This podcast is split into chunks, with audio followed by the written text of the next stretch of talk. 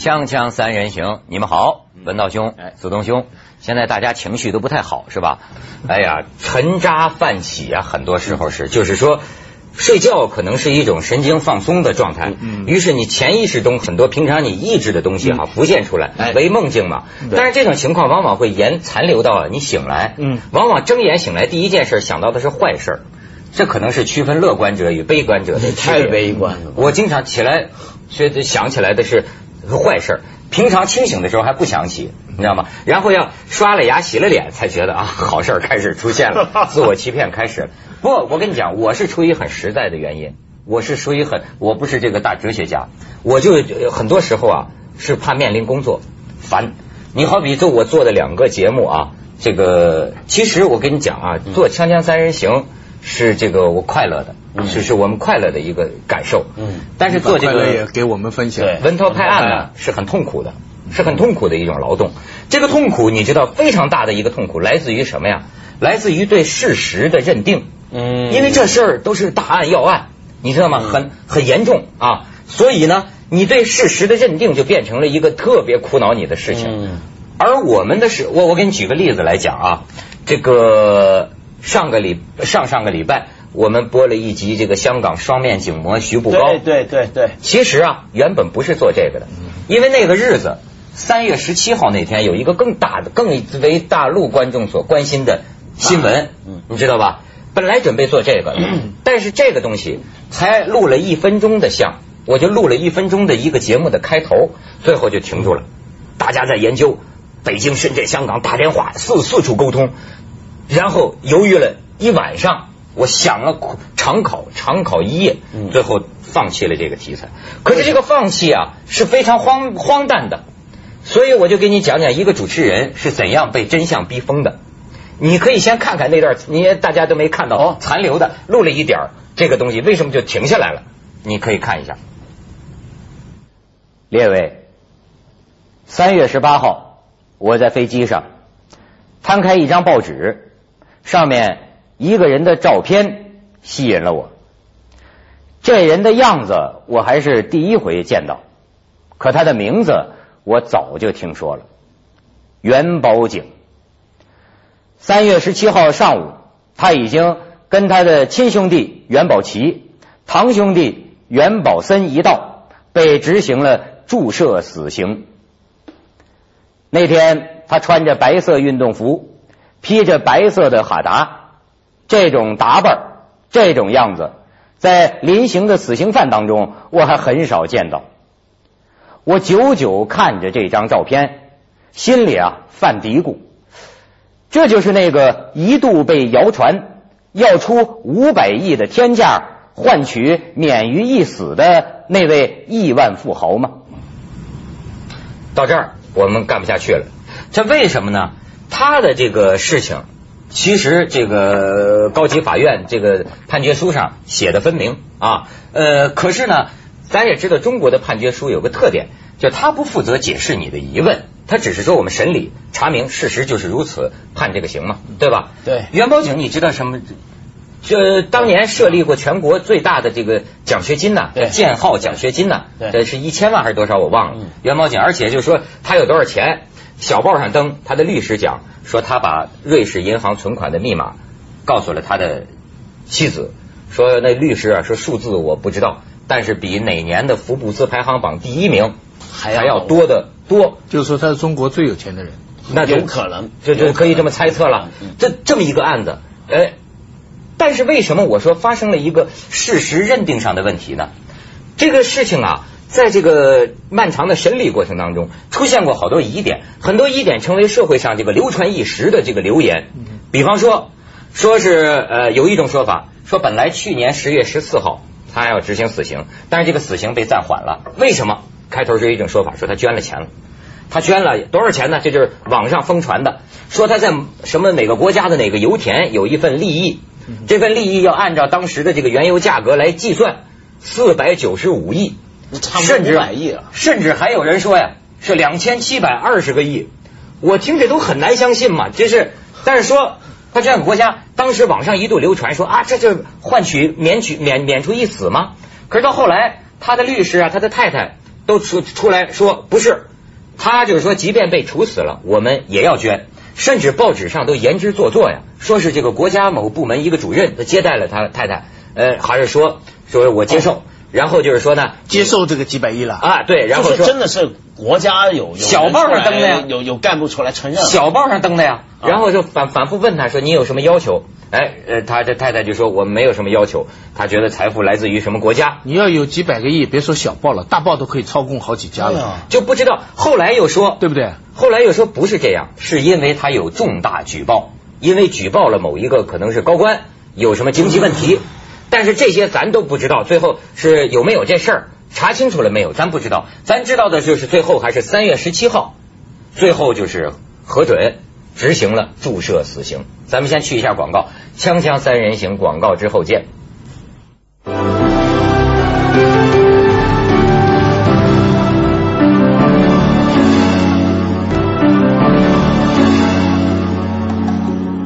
就我跟你们讲，要是你们处于我的这种处境，因为咱的大小也是新闻工作者呀，这这怎么也而且人家千千万万的人相信你。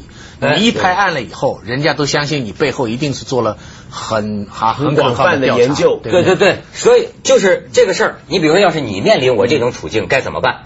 判决书上说的分明，他是呃雇凶杀人，对吧？所以就死了。可是问题在于呢，我们都知道，在这个中间审审理过程阶段，这几个被告就曾经这个当庭翻供。他们说遭到刑讯逼供，可是最后法院采信了这个辽阳公安的这个声明，就说没有刑讯逼供这这这回事。肯定不会说自己有刑讯。哎，那你也不能这么说，就是等就等于就说他曾经有过这些疑点。我跟你讲，我们凤凰后台硬，就不做某些题材，我们朝里有人，就我我 我我还托人问呢啊，我说这案子有没有什么问题？结果我们的这个人呢跟我们讲了。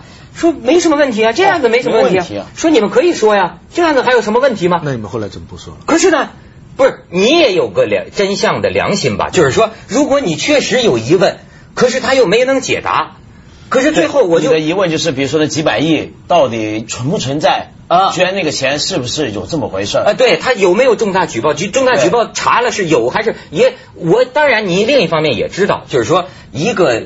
被判死刑的人，咱我我了解这个，他会尽一切可能，什么事情能帮他免除一死，他都会不惜这么做。呃，翻供者有之，这个重大立功表现者有之，都有，你知道吗？也并不能就是说，我捐，我捐，我捐南极的一块冰山，这块冰山是我多年前买的，现在价值六十八亿。而且我们问的那个人就是说说捐这事儿，说说子虚乌有，说没这事儿。哦，可是小报上那报纸上又登了，又言之凿凿。咱也可可是咱也知道，咱这个报纸上也经常有假新闻。现在，而且这个事情，呃，死刑执行了之后呢，所有的人都哑口无言。律师说我一句话也不跟你们讲。可当时这律师哇哇哇说的热闹啊，但是他死之后就没人说话，谁也不吭声了。我们采访什么学者，学者一听这个事儿，说我们不说。有隐情。我后来我们发现，兄弟新闻单位呢，也都是对这个案子都好像不不不很少评论。为什么呢？不知道。于是乎，我就陷入了一个什么境地呢？最后我就发现，我我我我我就发现我神经了，你知道吗？说啊，难道你不相信法律吗？难道你不相信法院的？你质疑法院的判决吗？你知道吗？这就是我说的一种混乱。嗯，我陷入了这么，而且你知道，我这个人是有病根的，我这个骨子里其实就有点怀疑论，有点不可知论。我是做新闻出身的。我最知道一个事情啊，不像他表面看起来那么简单，这像是阮自山说的话。对对对对，就是最后就不精神，你知道吗？你在我这种处境下，你作何选择？你说这是真，这是假？你没办法，那你最后如果比如说这个节目真的要做，那你就只能够做个判断，根据已有的资料去 找出一个最有可能的一个解答出来。因为你知道，你做了，观众。肯定会提出很多疑问，但是你又不能给观众解答这个疑问，那难道你就把判决书念一遍吗？那就不能。你这两个明两个明显的疑点是，假如真有那么大笔捐款的话，海外的那些大媒体虽然他们也有假新闻，但是我想他们会报，这个是我们反推，所以我我怀疑这个几百亿的这个东西。问题就是这样，就是说这个东西啊，这只是个特别明显的一个例子，就这你说这个案子是个特别明显的大案。那其实我们生活里面，我们天天看到很多东西，你都不知道是怎么回事儿。是真是假，假然后有各种假说真实对不对？假是吧那么你对你比如说过去的时候，你说新闻没有那么现在那么宽松，整个新闻环境没那么宽松，很多时候呢，我们要看最好的消息、最准的消息，或者唯一大家能够知道的消息就是新华社报道，对不对？那就是没没错的了。嗯但是现在呢不一样。现在是新华社消息出来说，哎，还有很多各种各样的其他的媒体的报道或什么，那么万一他们有矛盾有冲突呢，你也不一定是以新华社为准，对不对？那你你说什么是真的呢？所以我从这儿，其实我想到的倒不是说这个案子，这案子就已经这样了。我想到的就 把我逼疯的这个经历啊，让我想跟你们谈一个什么话题啊？就是信任危机，就是现在我们能相信什么？我觉得现在你看，很多时候做一个事情哈，好，报纸登的，那报纸登的也不见得可信。好，那这个法院说的，法院也曾经有过冤假错案，那这个谁谁谁说的？谁？我不知道。我跟你讲，我和这咱说这个深抓灵魂深处啊，我就发现呢、我的这种根本的不怀疑论，你像一个孩子从对世界形成一个确定感是怎么形成的？我就想起我是六七年生人，你看七六年的时候到我九岁，你知道在这个阶段哈、哦，我知道城城头变换大王旗，对哎，我跟你说，徐老师，你就是说老三届这一代人，不管他是不是误会了，但是他至少他真的相信过。他他喊口号的时候，他是热血沸腾的。喊我不相信，其实背后就是我要相信，就是对，你知道到我们这一代人，我现在我现在回忆啊，小的时候啊，我们在年龄不懂的时候。老师，我我我是班里领喊口号的，那时候就表现适合当主持人嘛。我们在街上游行嘛，整天游行喊口号。嗯，打倒四人帮你。知道，就就七六年前后那个时候，还没打倒四人帮呢，老师让我喊口号，应该是打邓小平。那是我不能懂得的。你们那时候喊毛主席万岁或者什么大跃进，至少你们还懂得那是怎么回事。但我那个年龄我是不懂得的，不懂得的情况下，我每个星期都喊的口号都不同，就是说，妈太时间太接近了。比如我喊刚喊完打倒邓小平，刚就前两天还说王洪文是什么站在毛主席身边的，后来过不了几天，王洪文抓起来了，然后什么喊错口号啊？那时候对呀、我这小时候的记忆啊，就是每次游行，所以就我我就说，我从小生活在那么一个大人们，你们变得太快了，你也不信老师了，因为口号还是老师教喊的。所以我就那天我就看人家这个老杨这个岸边有个观众写给老杨的赞扬的话，说老杨呢大概意思哈，就是说外冷内热，表面上这个横眉冷对，内心呐是是是热是热的，是关心社会的。我就突然发现这差距啊，我刚好相反，也许表面上好像还挺关心，实际内心里啊是什什么都不信的。你比如说文道曾经批评过我吗？说我这耳朵根子软，说我什么都信。对我跟你讲，也许更深一层的心理原因是，我什么也不信，谁说的我都愿意点头，我无所谓，嗯对吧？可是呢，你比如说你跟我要钱，对不起，一分没有，你知道吗？我内内心是荒凉的，就是说，因为我们从小，我记得毛主席逝世、周恩来逝世的时候，老师、班主任是在真心的哭，我们这些小孩们是趴在那儿笑，偷笑，假哭，我们还不太懂得那个意义，所以你看，我这六十年代生人呐、那就我你我你们相信过，我从小我还真就不相信。所以他们现在概括是这样：呃，六七十年代之前呢是信念，你相信什么不需要你考虑的，关键是你信毛主席信到什么一个程度，嗯就是你的信念到，所以那个时候主要的问题是信念。八十年代呢，全中国陷入一个危机，叫信仰危机，是信仰，嗯就是你该信谁。那时候有的人信这个，有的人信。现在大家知道，现在是诚信危机，所以信念、信仰到诚信，诚信就已经不考虑信仰问题了。现在人已经不讨论信仰，现在人在考虑是我喝的这个茶是真的还是假的。嗯，我所以嗯，你说现在有个这个问题，就因为我想想，我小时候在台湾呢，我也经历过个人经历过这么一个很大的一个转变。因为我小时候在台湾那边喊的是什么？你知道那时候蒋介石死了之后啊，啊啊喊全部人唱了一首歌，那首歌叫做蒋呃总统蒋公纪念歌。第一句歌词是“总统蒋公，你是人类的救星啊！” 哇，大过我比我们还比你们还狠呢，是人类的救星啊，你知道吗？啊是吗我那时候啊，也是呃蒋介石死了之后，大家痛哭流涕，跟你一样，很多小朋友就在，你你哭什么劲儿？也真的也有很多人真的对，哭啊就也有人大人真哭，小孩子在假哭。然后呢，我是假哭那一代的啊，但是呢，我们还后来也还真的慢慢挺觉得蒋公真他妈是个伟人，人类的救星什么的。但是当我从台湾又回到香港。一一读这边的东西的时候，就发现你那蒋介石算什么？这民主导师才厉害呢，什么什么的。就你有我那时候也是有一段日子啊，是价值真空、虚无，是吧？是跟我觉得可跟你那个差不多，差不多，就非常虚无。中国人的地方，这都是差不多，所以怪不得看一个个眼神里，咱都 暴露着怀疑、不信的眼神。锵锵三人行，广告之后见。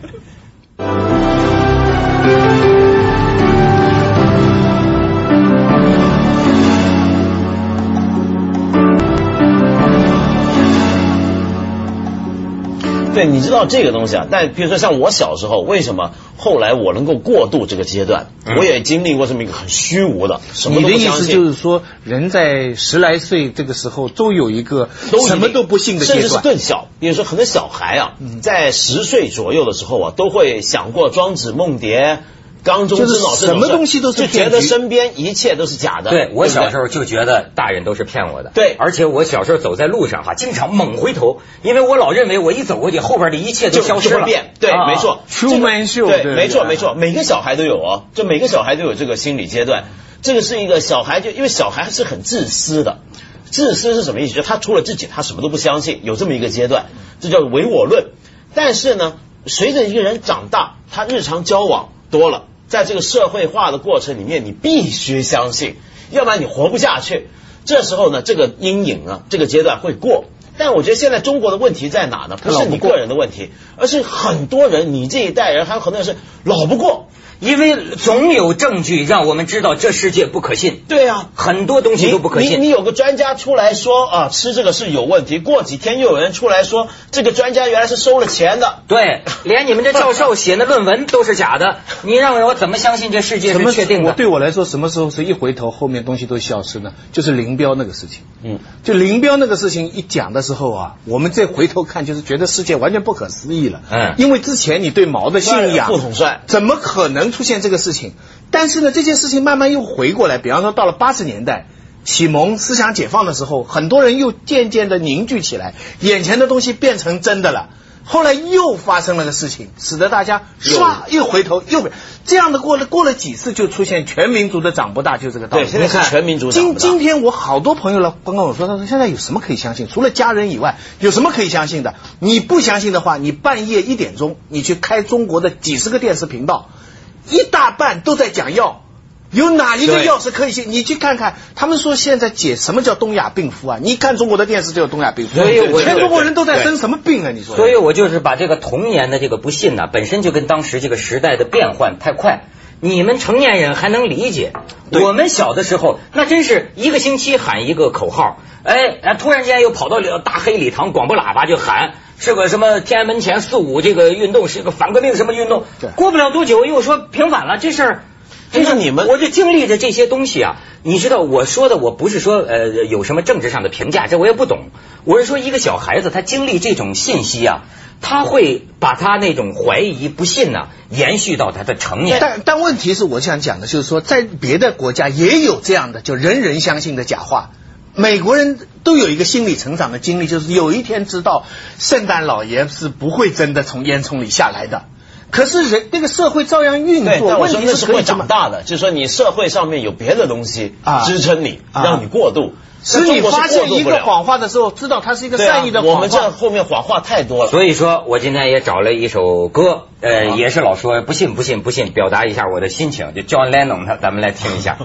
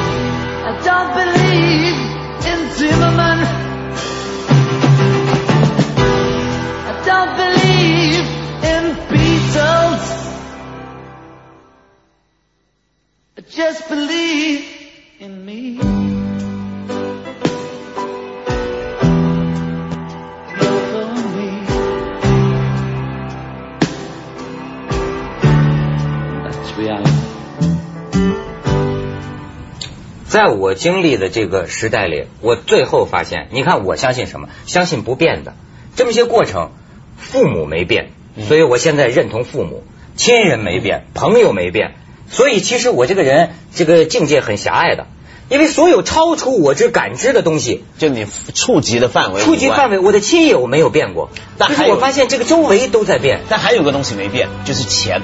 哎，对，所以我也是拜金主义者。对，所以这个时代危险，就是钱是唯一跨人际范围沟通而有效的东西。对，所以我拜金。所以他们说过去是伪善，现在是真恶。